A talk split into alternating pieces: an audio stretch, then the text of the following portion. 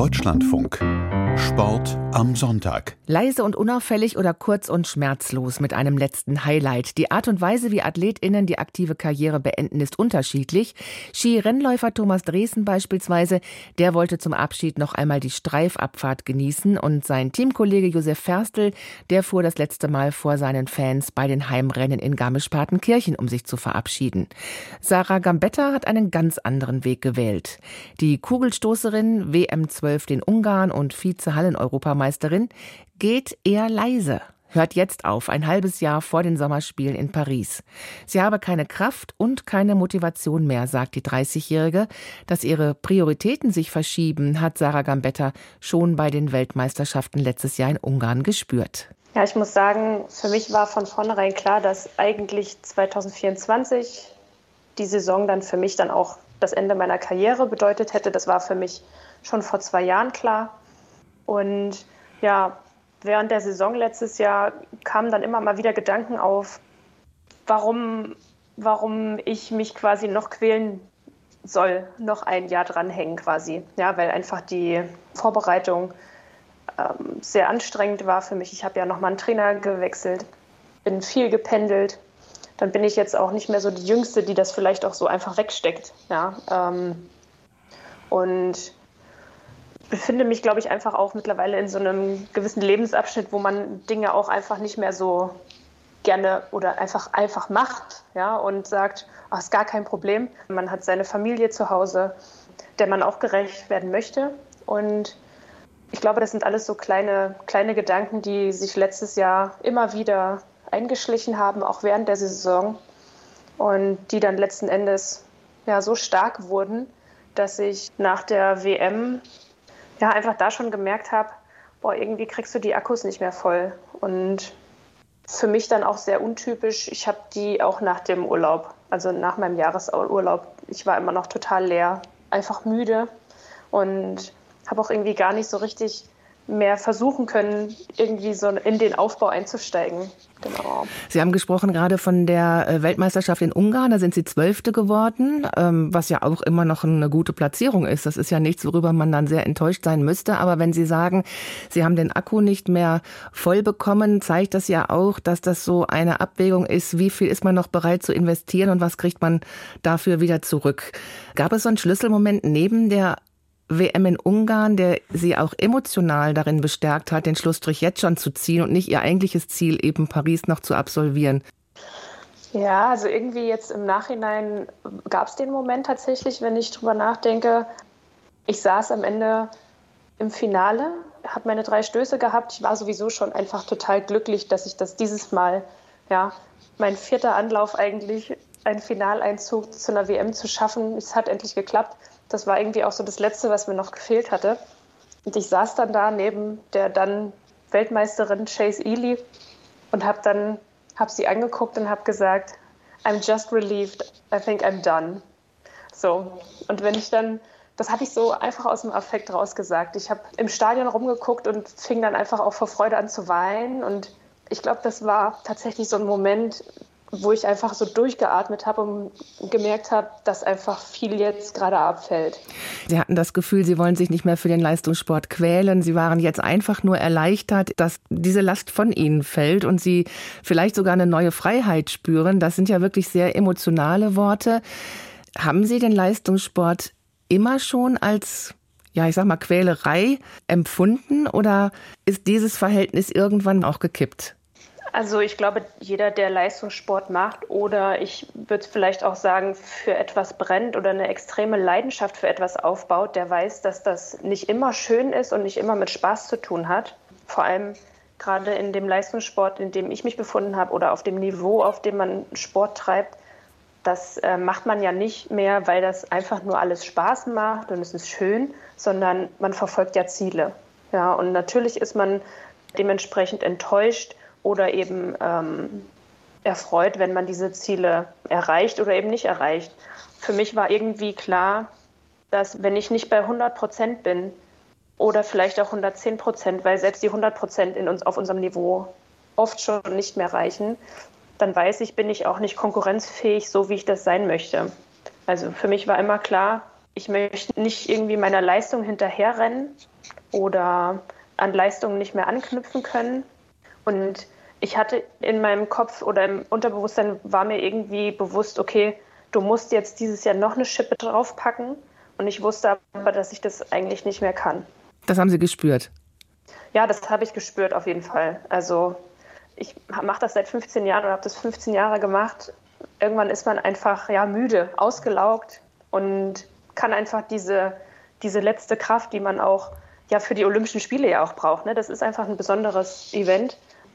Dann haben wir auch noch eine EM dieses Jahr, eine Hallenweltmeisterschaft. Es ist ja immer auch alles vollgepackt, dieser Wettkampfkalender. Das kostet unfassbar viel Energie und wenn man die einfach nicht mehr aufbringen kann, dann ja, habe ich für mich entschieden, ist es dann auch Zeit zu gehen oder aufzuhören. Und wie fühlt sich dieses neue Freiheitsgefühl jetzt für Sie an? Also es müssen doch wirklich zentnerschwere Lasten dann von Ihnen genommen worden sein. Also ich muss sagen, am Anfang war es äh, ganz, ganz schwierig, weil ich egal was ich vielleicht für mich persönlich in meiner Karriere erreicht habe, war irgendwie erstmal so dieser Fakt, okay, ich schaffe es nicht zu den Olympischen Spielen, also eigentlich so ein Versagen eher. Ja, und so ein Scheitern, ich schaffe das nicht mehr. Aber jetzt mit ein bisschen mehr Abstand weiß ich einfach, okay, es ist schön und gut und toll, was ich er erreicht habe in meiner Karriere, für mich persönlich. Und ich glaube, ich hätte mir einfach auch keinen Gefallen getan, diesen Aufwand nochmal zu betreiben. Ja, also der Preis dafür, dass ich vielleicht bei den Olympischen Spielen nochmal gewesen wäre, der wäre einfach zu hoch gewesen. Das klingt für mich so, als wenn Sie das alles auch im Inneren mit sich selber alleine abgemacht haben und durchlebt haben, diesen Wandlungsprozess. Steht Ihnen, stünde Ihnen jemand zur Seite seitens des Verbandes oder auch möglicherweise der Trainer oder ein Mentalcoach, der Sie durch so eine Phase dann auch begleitet? Denn das wäre ja auch wünschenswert. Also tatsächlich ist es so, ähm, natürlich sind irgendwie Freunde und Familie so die ersten, die da mitsprechen oder mit involviert sind. Aber bei mir war es auch ganz klar, dass man mit der Verbandspsychologin einfach im Kontakt steht, die einen während der Wettkämpfe und während den Vorbereitungen betreut. Ähm, sie kennt mich auch schon echt lange und weiß auch um gewisse Umstände einfach, dann auch eine ganz enge Physiotherapeutin, die immer schon ja, seit Jahrzehnten an mir quasi arbeitet oder mit mir zusammenarbeitet. Die waren, im, die waren da auch im Bilde, auch dieser Prozess, der einfach das letzte Jahr gereift ist, ähm, wussten die immer zu jeder Zeit Bescheid. Und dementsprechend war ich da eigentlich in guten Händen. Und ja, also sicher, am Ende muss ich diese Entscheidung selber treffen, weil, man, weil sich natürlich auch keiner in die Situation begeben möchte, dass ich vielleicht in drei Jahren sage, du hast aber damals so und so gesagt. Und ähm, das ist ja auch, ist ja auch klar. Ähm, ja, aber so im Großen und Ganzen hatte ich da einen kleinen Kreis, der mich da auch unterstützt hat. Hm. Sie sind ja ein absolut vielschichtiger Mensch. Sie haben Psychologie, Jura und dann Sport und Biologie auf Lehramt studiert, also haben da wirklich eine Wahnsinnspalette äh, vorzuweisen. Sie waren Siebenkämpferin, dann Kugelstoßerin. Welche Rolle hat denn, wenn man darauf jetzt mal so ein bisschen zurückblickt, der Leistungssport in Ihrem Leben überhaupt gespielt? Wie sehr hat Ihr Leben bisher geprägt? Der hat mich eigentlich schon immer geprägt. Also ich bin ja ganz, ganz früh zur Leichtathletik gekommen durch meine Eltern. Es waren meine ersten Übungsleiter und Trainer. Ich kannte das eigentlich schon immer, dass man zwei, dreimal die Woche eben zum Sport geht. Und ja, äh, am Anfang war das natürlich alles noch so ein bisschen Spiel und Spaß und sicher waren da auch die ein oder anderen Siege und ähm, Erfolge einfach schon in der Jugend auch da ja, am Ende wurde das dann eben mit 15 Jahren dann doch ein bisschen professioneller, weil ich dann auch selber gemerkt habe, okay, ich kann da auch was erreichen. Und bin aber auch, also wenn ich, wenn ich das so Revue passieren lasse, wusste ich aber auch schon immer, okay, ich möchte das. Ja, also ich habe da auch nie, nie irgendwie überlegt, ah, aber jetzt habe ich hier meine Freunde und meine Familie. Das war mir eigentlich, ja, auf gut Deutsch gesagt, komplett egal, ja, weil ich wusste, okay, ich möchte diesen Weg Leistungssport gehen und habe da auch nie lang gefackelt, wenn man es so will. Bin dann ins Sportinternat gezogen, habe auch dann den Schritt nach dem Siebenkampf zum Kugelstoßen gemacht, bin auch wieder umgezogen wegen des Sports. Also da war mir schon sehr bewusst, was ich da tue. Das heißt also, Sie haben nicht einfach eine Erwartungshaltung, sage ich jetzt mal, Ihres Umfeldes erfüllt, sondern damit haben Sie sich schon auch mit dieser Leistungssportkarriere identifizieren können. Ja, total. Also auch diese Motivation, da in, in dem Bereich was zu erreichen. Das war komplett intrinsisch von mir ausgehend. Und ähm, ja, man definiert sich natürlich dann auch über Jahre als Leistungssportlerin und wird ja auch immer mehr zur Leistungssportlerin, wenn man so will. Gerade wenn das dann auch nach der Schule, klar, man ist irgendwie in der Schule, da hat man dann noch seine Freunde und hat auch noch nebenbei vielleicht ein, zwei andere Dinge, die man so in seiner Freizeit macht, aber das ja, wird dann ganz schnell, wenn man dann das professionalisiert. Ich bin bei der Bundeswehr ähm, als Sportsoldatin angestellt da wird das ja natürlich sehr professionalisiert, das Ganze. Und dementsprechend richtet man auch seinen Alltag oder seinen Tag nach dem Sport aus. Was nehmen Sie denn von diesen gemachten Erfahrungen jetzt mit in den nächsten Lebensabschnitt? Also ich glaube schon, dass ich jemand bin, der sehr strukturiert sein kann, diszipliniert, vor allem aber auch einfach so lange an einer Sache tüftelt und daran arbeitet, bis es einfach geschafft ist, beziehungsweise bis es auch für mich persönlich geschafft ist. Also dass ich, dass ich damit zufrieden bin mit dem Ergebnis. Und ich glaube, dass man auch durch den Sport eine absolute Teamfähigkeit auch besitzen muss, auch wenn man Einzelsportler oder eine Einzelsportart gemacht hat, aber auch eine gewisse Durchsetzungsfähigkeit, dass man eben jetzt sagt, okay, das ist jetzt hier mein Sport, meine Bühne und jetzt muss ich hier äh, mein Ding durchziehen. Was kommt denn jetzt als nächstes? Wie sieht denn der nächste Lebensabschnitt aus? Ja, ich, da habe ich jetzt eigentlich wieder voll und ganz in mein Studium gestürzt, weil das natürlich äh, nur nebenher gelaufen ist während der sportlichen Karriere. So ist es ja auch hier im, in Deutschland mit der dualen Karriere angedacht, dass man das eben nebenher oder nebenbei betreibt. Ja, da werde ich darauf hinarbeiten, dass ich so bald wie möglich mein erstes Staatsexamen abschließen kann. Und dann sehen wir weiter. Ist das eine gute ähm, strukturelle ähm, Aufstellung, dass man eben Hochleistungssportlern so eine duale Karriere ermöglicht? Also ich bin tatsächlich nicht so ein Riesenfan von der, von der dualen Karriere, wie es hier in Deutschland passiert, weil man doch schon auf sich allein gestellt ist, was, was viele Absprachen äh, an der Universität einfach angeht. Man hat natürlich die Laufbahnberatung an den Olympiastützpunkten und man hat aber auch ähm, ja, gewisse Stipendien, die vom DOSB oder von der Sporthilfe ähm, vergeben werden. Aber in, äh, ja, in, für mich oder in meiner ähm, ja, akademischen Karriere ähm, konnte ich schon sagen, dass ich mich da immer viel selber gekümmert habe. Ja, das kann ich auch nur für mich sprechen. Ich weiß nicht, wie es an anderen Standorten ist. Aber da würde ich mir, glaube ich, schon wünschen, dass das alles ein bisschen mehr auf den Leistungssport ähm, zugeschnitten ist.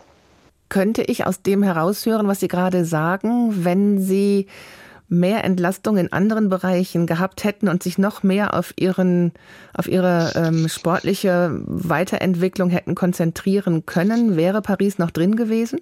Also hätte das System sie halten können? Nee, das nicht. Das auf gar keinen Fall. Also das mhm. äh, hat tatsächlich nichts miteinander zu tun. Ähm, ich würde vielleicht sagen, dass man man hat ja irgendwie dann trotzdem den Ehrgeiz, auch im Studium was zu erreichen, ja.